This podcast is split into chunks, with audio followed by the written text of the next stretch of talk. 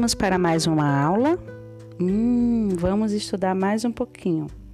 Abra aí sua apostila para estar acompanhando a nossa aula. Hoje nós vamos falar das afecções endócrinas, está na página 71. É a diminuição da função da glândula tireoide, ou seja, isso eu estou falando do que? Hipotireoidismo. Vamos começar por essa afecção. Tem até uma foto da mulher perdendo todo o cabelo aí na escova. O que é o hipotireoidismo?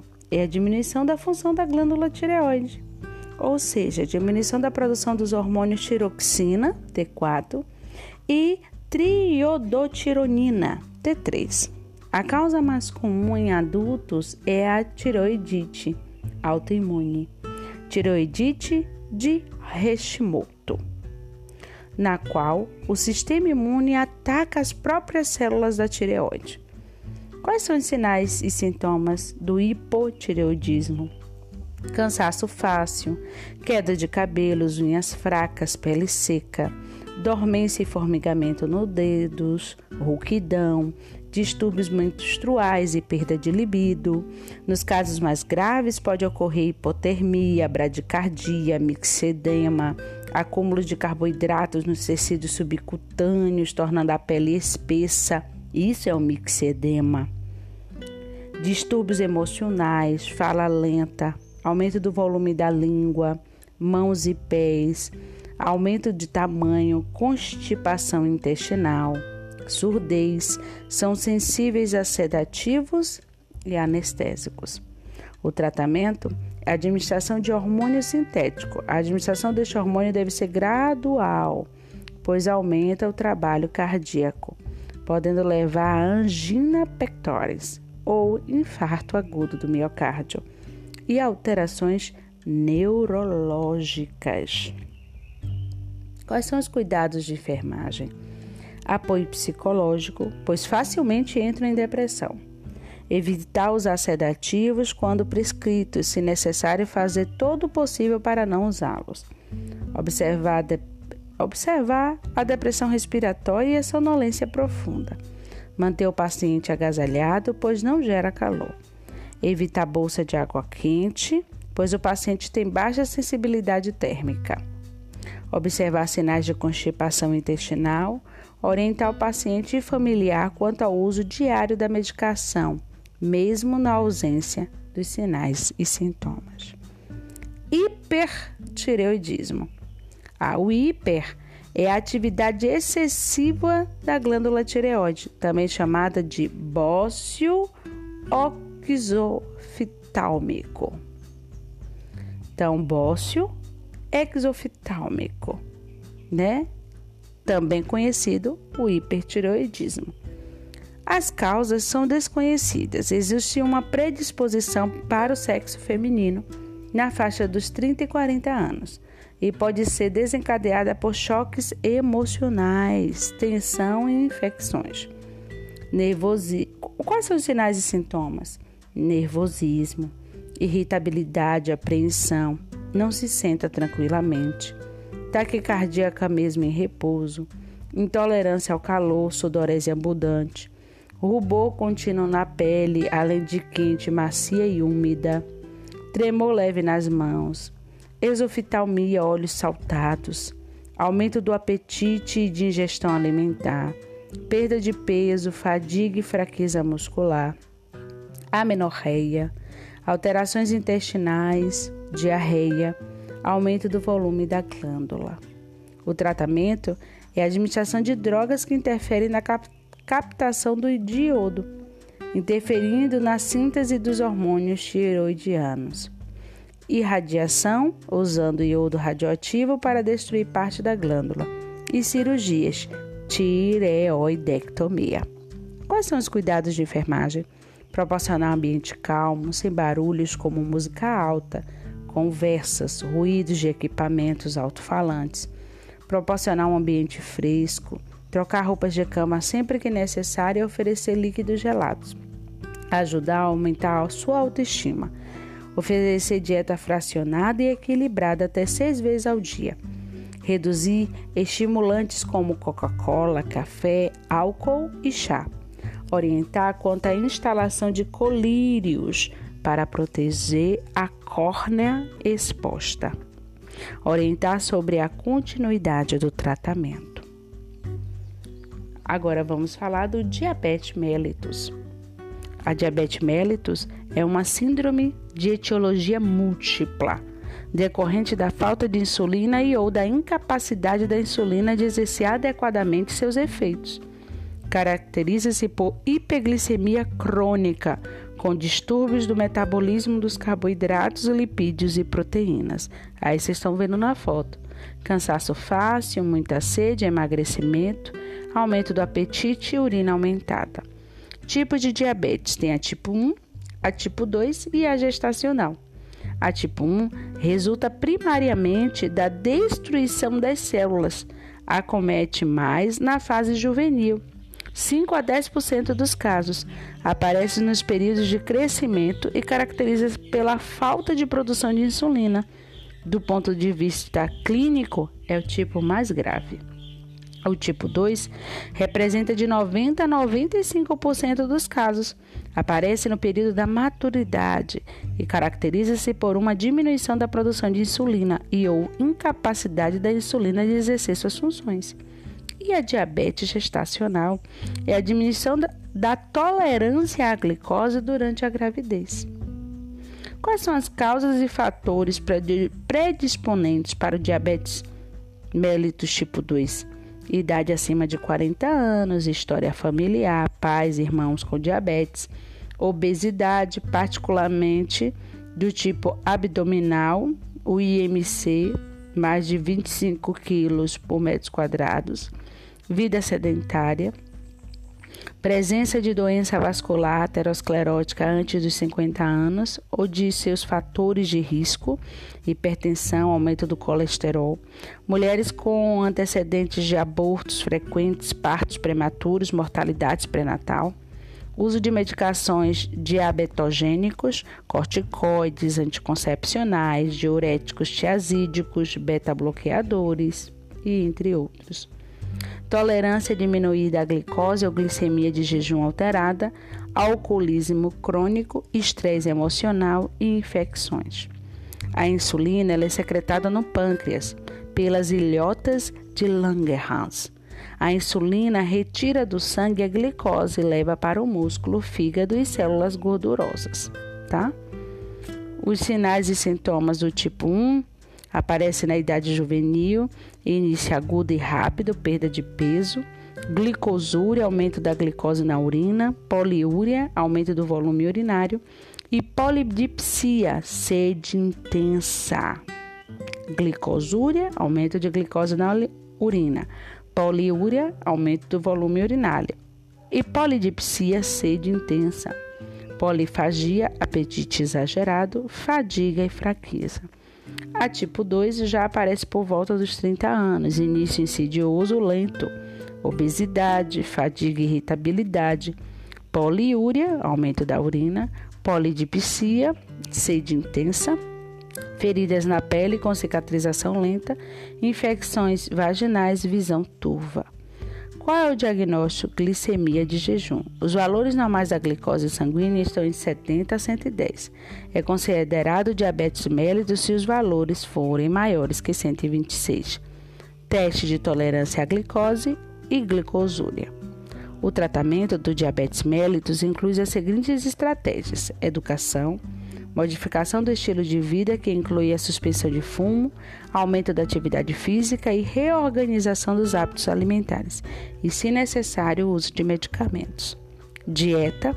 A dieta e o controle do peso inclui diminuição dos carboidratos, gordura, escolher proteínas de origem vegetal, uso de fibras. As fibras aumentam a saciedade e diminuem o tempo de absorção do alimento no intestino, diminuindo a constipação intestinal. Exercícios: os exercícios diminuem a glicose sanguínea, aumentando a captação pelo músculo e colabora na redução do peso e nos problemas circulatórios. Todo indivíduo deve acumular pelo menos 30 minutos de atividade física moderada, se possível, todos os dias. insulinoterapia. As insulinas são administradas preferencialmente para pacientes diabéticos do tipo 1 e os hipoglicemiantes orais, diabinese, podem ser efetivos para os diabéticos do tipo 2. A insulina comercial é extraída de pâncreas de animais como porco, carneiro e boi, inclusive o homem. A insulina varia de acordo com o tempo de ação e duração, tais como tem a ultra rápida, tem a rápida, a NPH, a lenta e a ultra lenta. Então, cada uma tem seu início, umas demoram mais para iniciar, a ultra rápida é menos de 15 minutos para começar seu efeito. A rápida de 30 minutos a 1 hora, a NPH de 2 a 4 horas, a lenta de 2 a 4 horas e a ultra lenta de 6 a 10 horas. Tem seu pico e depois do seu pico tem a sua duração efetiva. A sua duração, quanto mais rápida for a duração dela, demora de 6 horas a 8 horas. Mas a NPH lenta e a ultralenta 18, 20 ou até a ultralenta 24 horas, tá? Antidiabéticos orais, utilizados para o controle do diabetes mellitus tipo 2. No caso das medidas profiláticas não forem suficientes, a classificação pode ser sulfonilureias, diabinese, daonil, diamicron, amaril e outros, biguanidas, dimefor, glifage, metformin, inibidores da alta glicosidade, glucobay. Educação.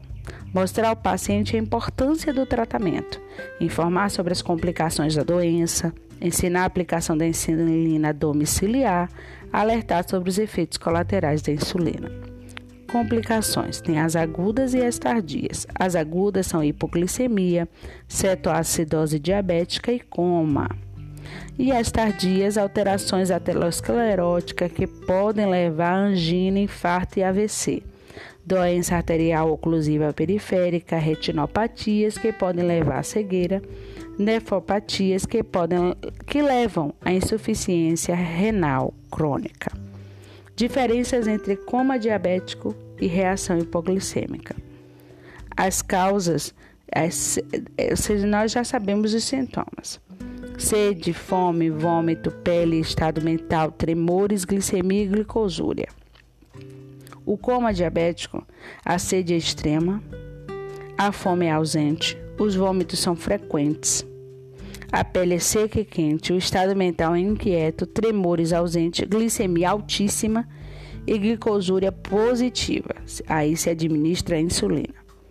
E na reação hipoglicêmica, é, porque o coma diabético é a falta de insulina, abuso da dieta, comeu demais. Já a reação hipoglicêmica é o excesso da insulina, falta de alimentação e aí abaixou demais. A sede é ausente, a fome é ausente, os vômitos é ausente, a pele é úmida e fia, o, ele fica, o estado mental é apático, os tremores é presente, a glicemia é baixa e a glicosúria negativa. Quais são os cuidados de enfermagem? Cuidados ao, quando aplicar a insulina Locais: região posterior do braço, face anterolateral da coxa, região periumbilical e glúteo. Via subcutânea: fazer antisepsia antes da aplicação e não fazer fricção após.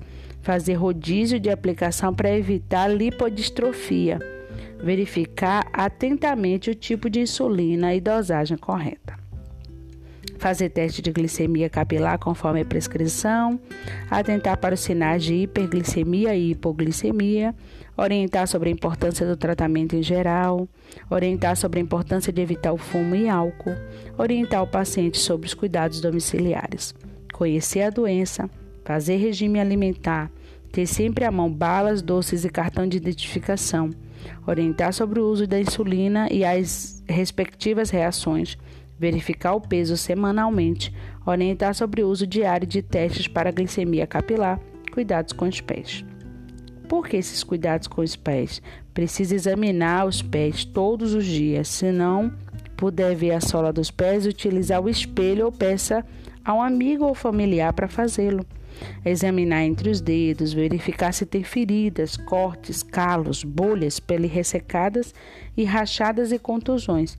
Verificar se tem infecção, vermelhidão, pontos quentes ou frios, inchaço, secreção de feridas, mudança de coloração, pele enegrecida, tecido necrosado, pele pálida ou azulada, baixo suprimento sanguíneo, pele avermelhada, infecção.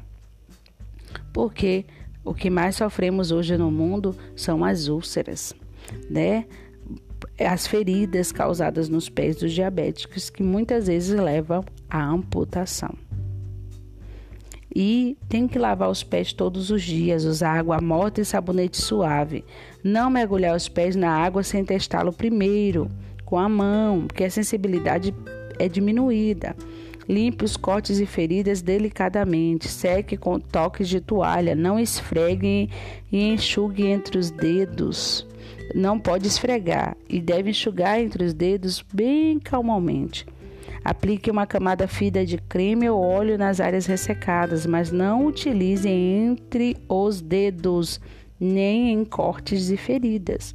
Cuidados com as unhas. Não corte as próprias unhas se não tiver sensibilidade nos pés. Se tiver unhas grossas e ressecadas, ou se não puder vê-las, utilize cortadores de unhas e não tesouras. Corte as unhas mantendo as pontas retas. Não utilize objetos afiados para limpar sob as unhas. Não corte os cantos das unhas. Utilize uma lixa de unhas para lixar as unhas ao formato dos seus dedos. Não corte os calos, nem use soluções para a remoção deles. Os sapatos e meias. Sapatos e meias de tamanho inadequado podem causar bolhas, feridas, alterações nos dedos e calos. Sempre use meias de algodão e sapatos. Nunca caminhe com os pés descalços em ambientes externos ou internos, nem mesmo na praia. Troque as meias todos os dias. Verifique se há pedras ou partes ásperas nos sapatos antes de calçá-los. Use sapatos com cadarços, sempre use sapatos de tamanho corretos. Acostume-se com sapatos novos gradualmente. Use-os de 1 a 2 horas por dia. Compre sapatos novos no final do dia, quando seus pés estão inchados. Meias não devem ser excessivamente apertadas ou grandes. Não use meias com furos ou que tenham sido remendadas. Não utilize chinelo de dedos. Não use sapatos abertos ou com saltos. Evite queimadura de sol nos pés. Não use bolsas de água quente nos pés. Ao sentar-se, não cruze as pernas. Use chinelos ao sair de casa. Acenda a luz em quartos escuros e nas escadas. Tudo isso são cuidados e orientações que devem ser dadas aos diabéticos. Eu sei que cada um aí deve ter um na família, então vamos cuidar e vamos orientar. Bons estudos e até a próxima!